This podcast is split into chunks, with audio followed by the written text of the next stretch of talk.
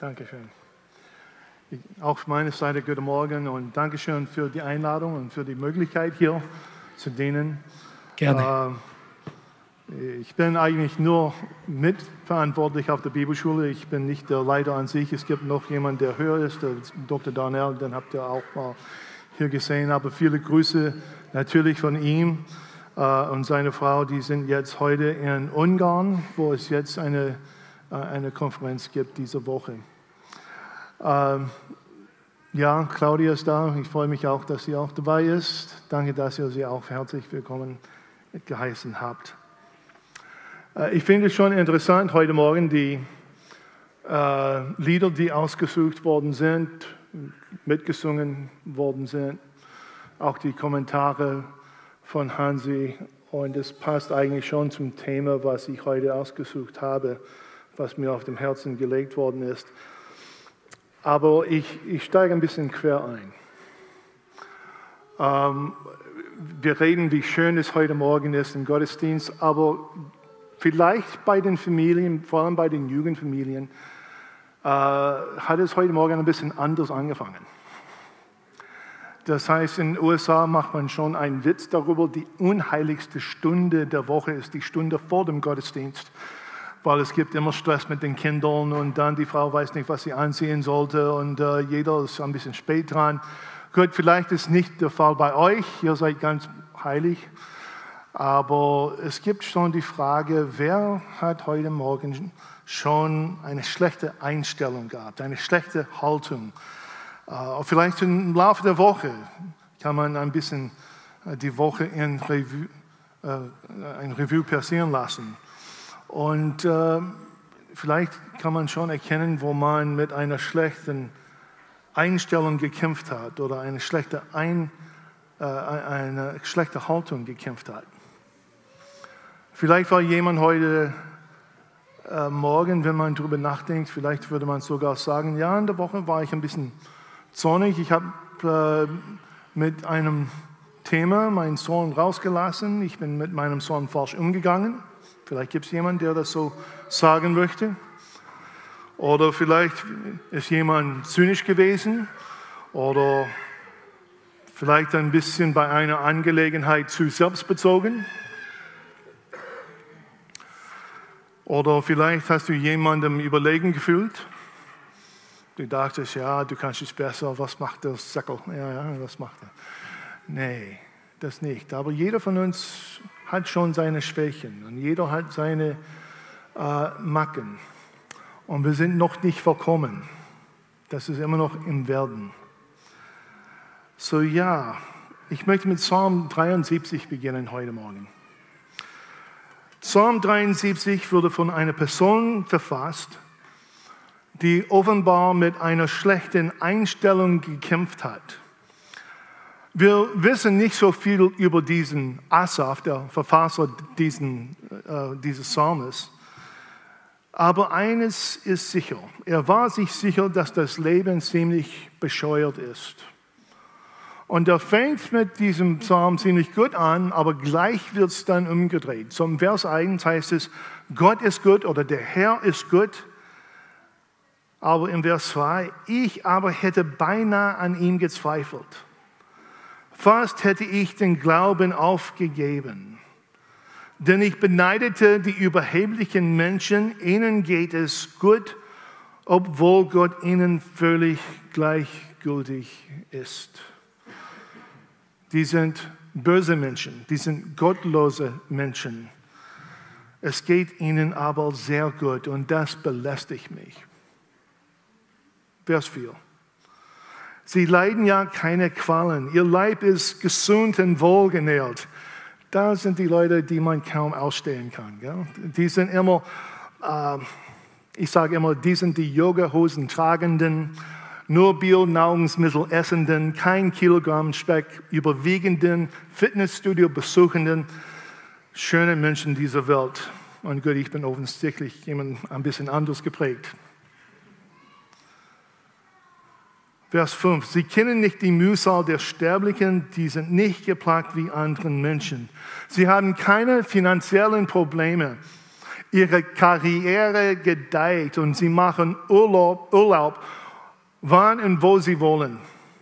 Sie genießen ein gutes Leben. Sie sind keine guten Menschen, aber genießen das gute Leben in vollen Zügen. Vers 6. Darum ist Hochmut ihr Halsschmuck. Vers 9.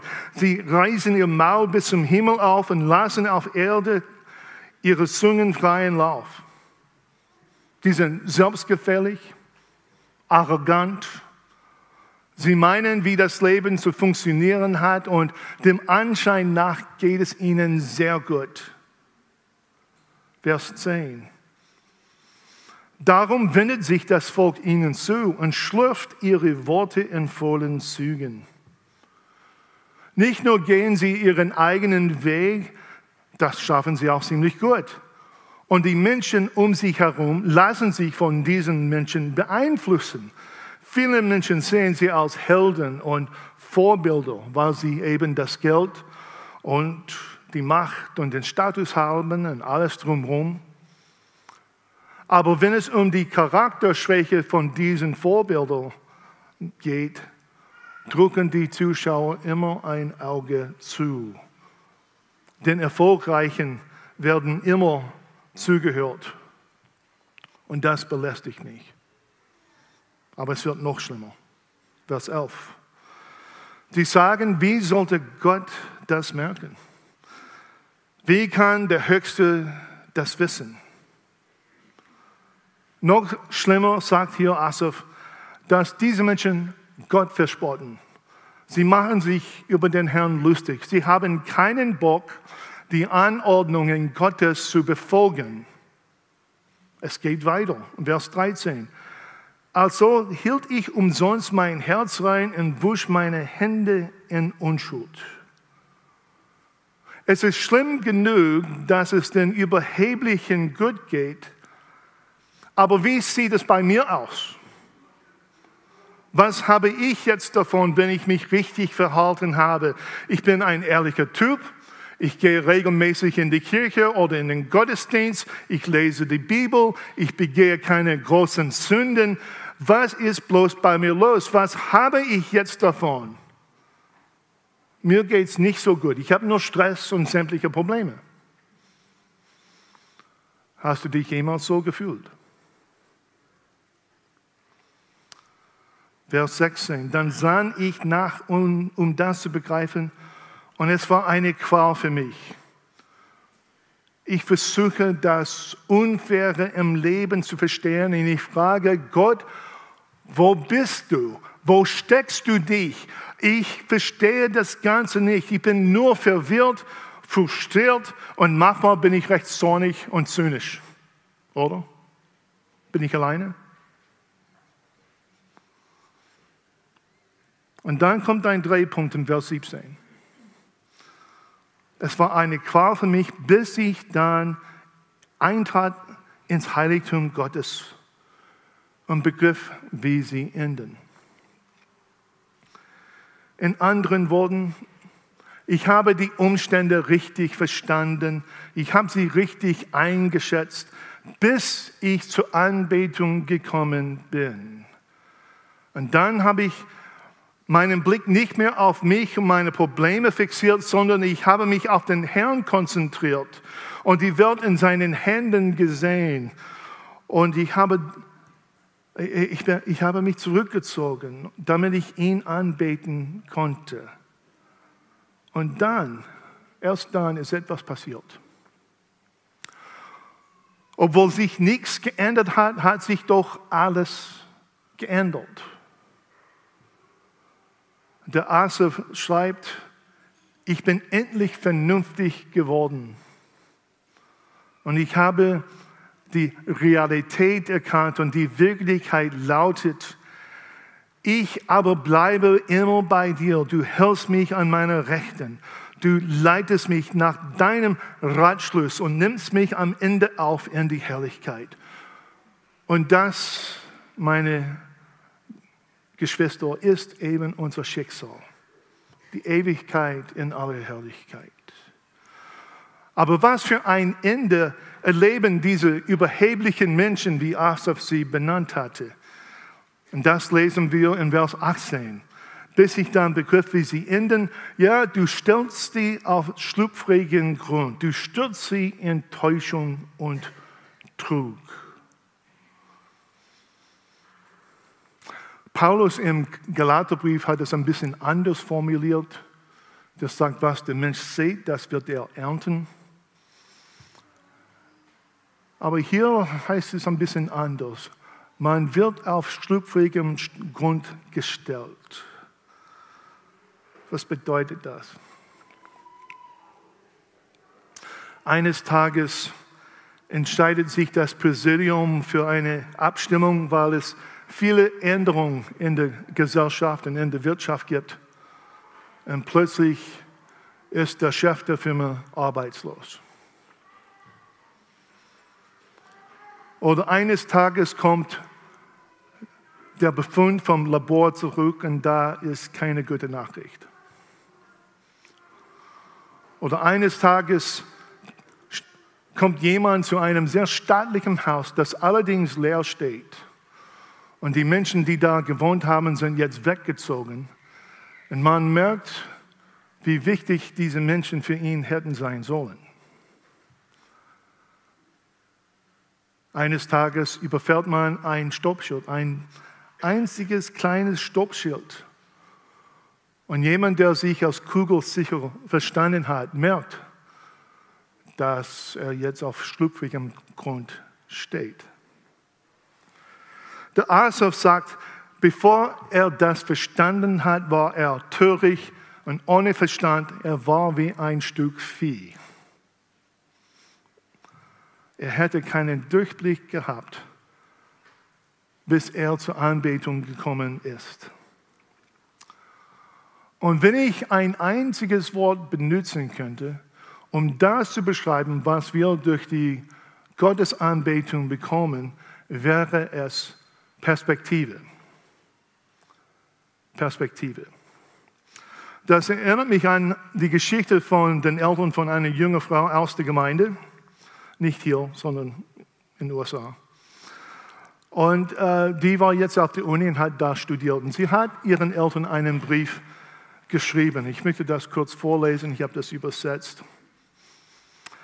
Lieber Mutti, lieber Papi, ich habe so viel, das ich euch mitteilen möchte. Wegen des Brandes in meinem Zimmer, der durch den Studentenaufführ angestiftet wurde, litt ich vorübergehend der Schaden an meinen Lungen und musste deswegen ins Krankenhaus. Während meines Aufenthaltes habe ich mich in einen Krankenpfleger verknallt. Ich bin jetzt bei ihm eingezogen. Ich weiß, dass ihr nach einem Engel sehnt. Mein Studium habe ich abgebrochen, als ich von meiner Schwangerschaft erfahren habe. Leider hat er seine Arbeitsstelle wegen dauerhaften Saufens verloren. So, wir machen uns Gedanken darüber, nach Asien umzuziehen, wo wir vielleicht nach der Geburt unseres Kindes heiraten. Liebe Grüße, eure Tochter. Und dann kam noch ein Nachsatz, eine Nachschrift, PS. Nichts von dieser Geschichte ist tatsächlich passiert. Ich bin weder verliebt noch schwanger, aber ich bin in Mathe durchgefallen und in Chemie habe ich einen Fünfer bekommen. Aber ich wollte nur, dass ihr das in der richtigen Perspektive behaltet. Wir beten Gott an, weil er unsere Lobpreises wert ist und nicht, weil wir etwas davon gewinnen. Echte Anbetung verlangt von mir, dass ich aufhöre, auf mich selbst zu schauen und ich fixiere meinen Blick auf etwas oder vielleicht besser gesagt auf jemanden, der größer ist als ich. Wir Menschen würden so geschaffen, dass wir ein Verlangen nach Transzendenz haben, nach dem irgendetwas, das unseren äh, Verstand und unsere Kräfte hinausgeht und übersteigt. Jeder von uns sucht nach dem Sinn des Lebens, nach dem bedeutungsvollen Lebenszweck, nach dem gewissen etwas, das über uns hinausgeht. Und wir beten Gott an, weil er unsere Anbetung wert ist und nicht, weil wir etwas davon zu profitieren haben. Aber wenn wir den Herrn von ganzem Herzen suchen und anbeten, dann geschieht etwas, weil Gott ebenso gut ist. Aber das, weil das auch mit unserer Schöpfung konkurrent ist. Wir sind so geschaffen, dass wir anbeten. Im Lobpreis, dann stehen wir voller Demut vor der Größe des Herrn. Im Lobpreis werden Herzen mit Freude erfüllt. Im Lobpreis werde ich dankbar für alles, was ich habe. Im Lobpreis bekomme ich die Zuversicht, denn ich weiß, dass bei Gott alles möglich ist und er hat alles im Griff. Auf der anderen Seite, wenn ich mich in der Anbetung verweigere, dann bekomme ich eben eine schlechte Haltung, eine schlechte Einstellung. Ich werde um den Morgen ängstlich, ich werde negativ, ich fühle mich geschlagen und minderwertig. Ich beneide den Menschen, der etwas hat, was ich nicht habe. Und ich bekomme ein Gefühl der Berechtigung, als ob die Welt mir etwas schuldet. Und wenn diese Einstellung der Berechtigung kommt, es untergräbt meine Dankbarkeit. Und wenn ich undankbar bin, dann bin ich erst recht unerträglich. Und die Wahrheit ist, wir sind alle zur Anbetung geschaffen. Die Frage ist nicht, ob wir anbeten, sondern die Frage ist, was oder wen beten wir an. Und wenn du dir nicht sicher bist, was das Objekt deiner Anbetung ist, dann du solltest einen Blick in deinen Kalender und deinen Kontoauszügen werfen und dann kann man schon sehen, was dir wichtig ist. Viele Menschen machen sich keine Gedanken darüber, weil sie vielleicht ein sehr enges Verständnis von Anbetung besitzen. Denn Anbetung wird mit dem Heruntersingen von den Liedern in einem Gottesdienst äh, verbunden. Nicht, dass man das hier macht. Ihr habt es heute Morgen ganz toll gemacht. Nein. Aber so denken viele Leute die Lieder in einem Gottesdienst zu singen, das ist Anbetung. Aber Anbetung ist viel mehr als das. Anbetung hat mit unserem Verstand, mit unserem Tun und auch mit unserem Herz zu tun. Zuerst einmal, wenn ich Gott anbete, richte ich meinen Verstand auf ihn. Ich lenke meine Gedanken und meine Aufmerksamkeit auf ihn. Äh, es gab einen Theologe in den USA, der ist äh, leider vor etwa fünf Jahren verstorben, der Dallas Willard. Und der hat diesen Satz formuliert, und ich möchte es vorlesen, ich werde es wahrscheinlich zweimal hier sogar vorlesen, weil es ebenso tiefsinnig ist.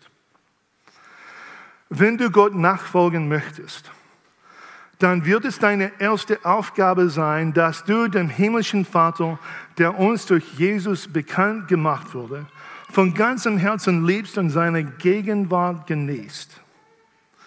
Und dass du dir keinen weiteren Gedanken darüber verschwendest, ob er dich in einer, irgendeiner Weise nur geködert hat oder ob ihm in seiner Güte, Liebe und Macht eine Grenze gesetzt wäre. Ich wiederhole. Wenn du Gott nachfolgen möchtest, dann wird es deine erste Aufgabe sein, dass du den himmlischen Vater, der durch Jesus bekannt gemacht wurde, von ganzem Herzen liebst und seine Gegenwart genießt. Und dass du dir keinen weiteren Gedanken darüber verschwendest, ob er dich in irgendeiner Weise nur geködert hat oder ob ihm in seine Güte, Liebe und Macht eine Grenze gesetzt wäre. Und ich finde die, die, die, diese Aussage klasse. Das bedeutet, um Gott anzubeten mit dem Verstand, dann muss man über den Gedankenfluss ziemlich absichtlich sein. Ist jeder Augenblick, ist, ist jeder Moment eine Gelegenheit, unsere Gedanken auf Gott zu lenken. Mit, Gott, äh, mit dem Verstand Gott anzubeten ist aber nicht etwas, was nur in einem Gottesdienst stattfinden sollte. Im Alltag versuche ich, manchmal weniger, manchmal mehr, bin ich, kommt darauf an, wie das läuft, aber ich versuche meine Gedanken auf Gott zu lenken. Sei es mit Lobpreisliedern, mit einem MP3-Player oder einem Spotify oder einfach zwischendurch an die Güte des Herrn zu erinnern. Der Herr ist der Magnetpol meines Lebens. David hat es gut formuliert im Psalm 16, Vers 8. Er sagte, ich habe den Herrn beständig vor den Augen. Manchmal wird es übersetzt, ich setze den Herrn vor den Augen. Und so werde ich festbleiben. Und ich versuche diesen Satz in meinem Leben umzusetzen. Jeder Moment, jeder Augenblick ist eine Gelegenheit, Gelegenheit Gott anzubeten, weil ich ständig die Güte des Herrn erlebe. Und mir wird immer wieder neu bewusst, dass ich mir keine Gedanken darüber verschwenden muss, ob er mir in seiner Güte lieben Macht eine Grenze hat. Das ist auch der Grund dafür, dass wir die Bibel lesen und die Schriften studieren. Es geht nicht darum, anderen Menschen deine Bibelkenntnisse zu zeigen oder es geht nicht darum, dass wir irgendwie etwas beweisen müssen, sondern es geht darum, dass du dir keinen weiteren Gedanken darüber verschwendest, ob ihm in seiner Liebe, Güte und Macht eine Grenze gesetzt wäre. Viele Gemeinden veranstalten immer wieder Lobpreisabende. Und oft kommen zu diesen Veranstaltungen Menschen, die nach einem gefühlsgeladenen Erlebnis suchen. Und das ist an sich nicht schlimm. Aber emotionelle Höhepunkte reichen nicht aus. Ein grundlegender Text von dem Alten Testament findet man im 5. Mose Kapitel 6. Das heißt das Schema. Das war ein Zentraltext für das Alte Testament. Dort lesen wir, höre, o Israel, Jahwe, unser Gott, Jahwe ist einzig. Darum solltest du den Herrn, deinen Gott, lieben mit ganzem Herzen, mit ganzer Seele und mit ganzer Kraft. Viele Jahre später, als Jesus auf Erden war, hat jemand ihm die Frage gestellt, was ist das wichtigste Gebot aus dem Alten Testament? Und er hat diese Stelle zitiert, allerdings er hat es ein bisschen abgeändert. In Matthäus 22 lesen wir die Antwort auf diese Frage. Du sollst den Herrn, deinen Gott, lieben mit ganzem Herzen, mit ganzer Seele und mit all deinen Gedanken. Wir sollten uns an die Güte und die Treue des Herrn erinnern. Die wahre Anbetung fängt mit unseren Gedanken an. Aber meine Liebe für den Herrn kommt nicht nur in meinen Gedanken zum Ausdruck, sondern auch durch meine Handlungen. Der Apostel Paulus hat es folgenderweise geschrieben in Römerbrief, eine sehr bekannte Stelle. Angesichts des Erbarmens Gottes ermahne ich euch, meine Brüder, euch selbst als lebendiges Opfer und heiliges Opfer darzubringen, das Gott gefällt. Das ist für euch der wahre und angemessene Gottesdienst. Und vom Griechischen her kann man dieses Wort Gottesdienst mit Anbetung ersetzen. Und das ist eigentlich nicht überraschend, denn, ein, denn Anbetung ist immer mit einem Dienst für den Herrn und an den Herrn gebunden. Das ist der Grund dafür, dass wir zum Beispiel einen Samariterdienst und missionarischen Projekte im Ausland unterstützen. Das ist auch ein Grund dafür, dass wir uns um Flüchtlinge und um die selbst äh, sozial bedürftigen Menschen kümmern, den notleidenden Menschen zu helfen, für Waisen und Witwen in ihrer Not zu sorgen, Menschen mit dem Evangelium zu erreichen, die Jesus noch nicht kennen, das ist alles ein Gottesdienst. Jesus sagte, was ihr für einen der geringsten meiner Brüder und Schwestern getan habt, das tut ihr für mich, das habt ihr für mich getan. Und das gilt nicht nur für die Flüchtlinge und für die Außenmission, Das gilt auch für jeden, der zum Beispiel an ETH studiert. Denn das hingegebene Studium im Wort und die Vorbereitung für einen zukünftigen Dienst kann auch ein Gottesdienst sein. Denn es geht nicht darum, mehr über Gott zu wissen, sondern Gott kennenzulernen und ihm zu dienen. Ja, das war eine unverschämte Werbung für ETS. Aber Dankeschön. Aber alles, was wir im Laufe des Tages tun, das tun wir eigentlich für den Herrn oder das können wir für den Herrn tun. Wir sollen es für den Herrn tun. Paulus hat es geschrieben im Kolosserbrief, tut eure Arbeit gerne, als wäre sie für den Herrn und nicht für Menschen. Was heißt es im, im, im Klartext? Das heißt, wenn du Kaufmann bist, dann gehe mit deinen Kunden so um, als ob einer von denen Jesus wäre und du wüsstest nicht wer. Oder wenn du ein Arbeitgeber bist oder Arbeit, äh, Abteilungsleiter bist, gehe mit deinen Mitarbeitern so um, als ob denen von Jesus wäre und du wüsstest nicht wer.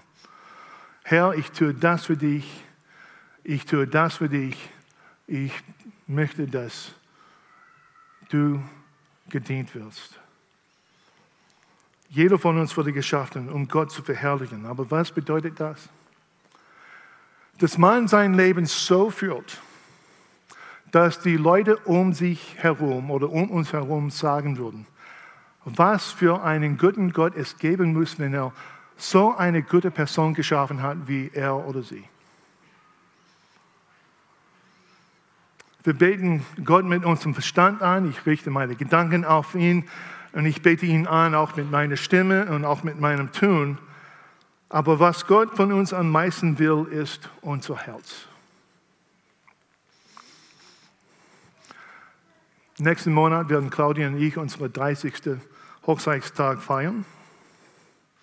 Gemeinsam sind wir miteinander glücklich verheiratet. Ich bin glücklich, sie ist auch verheiratet. Ähm, aber wenn du dich verliebst, ergreifst du die Initiative. Du machst eine Liste, vielleicht nur mental, aber man macht halt eine Liste von den Dingen, die ihm oder ihr gefällt und auch was ihm oder ihr nicht gefällt. Und du gibst dann alles, um diese Dinge zu sagen und zu tun, die ihm oder ihr gefallen und natürlich das zu vermeiden, was ihr nicht gefällt oder ihm missfällt. Das heißt, du tust ihren Willen oder tust seinen Willen und nicht mehr deinen eigenen. Und du akzeptierst gerne die neuen Grenzen für dein Verhalten. Und warum? Weil du die Freude und dein Glück, deine Freude und dein Glück wird jetzt in die Freude und das Glück des anderen Menschen gelegt. Du bist in dem Maße glücklich, wie er oder sie glücklich ist. Du befolgst ihren Willen sozusagen. Nicht als Mittel, um etwas zurückzubekommen, sondern ihr Glück und ihre Freude ist ein Ziel an sich. Und so funktioniert, so funktioniert auch unsere Beziehung zu Gott. Ich, man kann das ein bisschen anders beschreiben und äh, das Lobpreisteam, Sie können sich schon langsam nach vorne kommen. Ich habe eine kleine Geschichte, um diesen Punkt hier zu verdeutlichen. Ein Mann ist mit seinem zweijährigen Sohn einkaufen gegangen. Und der Kleine war ja quengelig, jämmerlich, sehr unruhig, sehr wehleidig. Das habt ihr bestimmt bei anderen Kindern gesehen, nie bei den eigenen. Und der Vater, der ist so verzweifelt, der versucht alles, um das Kind zu beruhigen. Und er läuft durch das Geschäft. Ein Mann hört ihm sagen, der sagt es laut, wiederholt holt sich ständig. Tief atmen, Martin. Sei ruhig, Martin. Du bist groß, Martin. Das schaffst du schon, Martin. Und er wiederholt das. Sei ruhig, Martin. Das schaffst du schon, Martin. Du bist groß, Martin. Es ist fast vorbei, Martin. Eine Frau im Laden hat das Ganze beobachtet. Und sie kommt zu dem Mann und spricht ihn an und sie sagt, ich finde es ganz toll. Sie sind sehr geduldig, wie sie mit ihrem Sohn Martin umgehen. Und das wird ihm ein bisschen peinlich. Und dann er, er beichtet, ja, mein Sohn heißt Thomas, ich bin der Martin.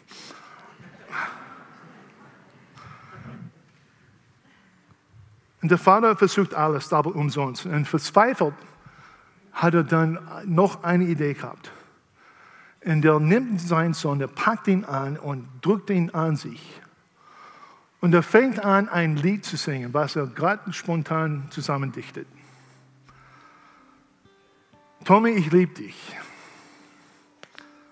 Ich bin stolz auf dich. Ich bin froh, dass ich dein Vater bin. Ich höre dein Lachen gern. Dein Vater zu sein gefällt mir unheimlich sehr. Und gut, ich weiß nicht, was für eine Melodie er hatte. Der kann sowieso den Ton nicht halten. Aber das Kind wird langsam ruhig. Und er kriegt große Augen. So, was macht der Vater? Er wiederholt. Er zahlt alles an der Kasse, geht ins Auto, singt die ganze Zeit auf dem Weg zum Auto. Und da am Auto muss er kurz aufhalten, um das Kind runterzustellen und dann die Sachen ins Auto zu packen und reinzubringen. Und das Kind wirft seine Hände hoch und sagt, sing noch einmal, Papa, sing das noch einmal.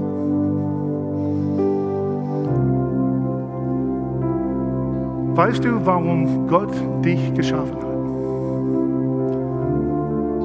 Damit er jemanden hat, zu dem er dieses Lied singen kann. Ich liebe dich. Ich bin froh, dass du mein Kind bist. Ich höre dein Lachen gern. Es gefällt mir, wenn du Freude hast in deinem Leben.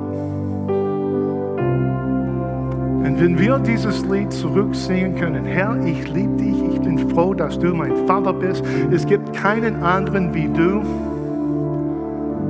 Es gefällt mir, dein Kind zu sein. Ich will nur eins, ich will nur deinen Willen tun, weil eben meine Freude, meine Freude, mein Glück ist in dein Willen gesetzt. Wenn wir dieses Lied zurücksingen können, ist das echte Anbetung. Zum Schluss, ich möchte heute nur einen Vers aus Psalm 19, 15 beten. Und dann werden Sie mitsingen hier im weiteren Lobpreis weitermachen. Psalm 19, Vers 15 sagt, auf der Bibelschule, wir sagen das nach jeder Andacht. Lass die Worte meines Mundes und das Sinnen meines Herzens wohlgefällig sein vor dir, Herr, mein Fels und meine Lösung.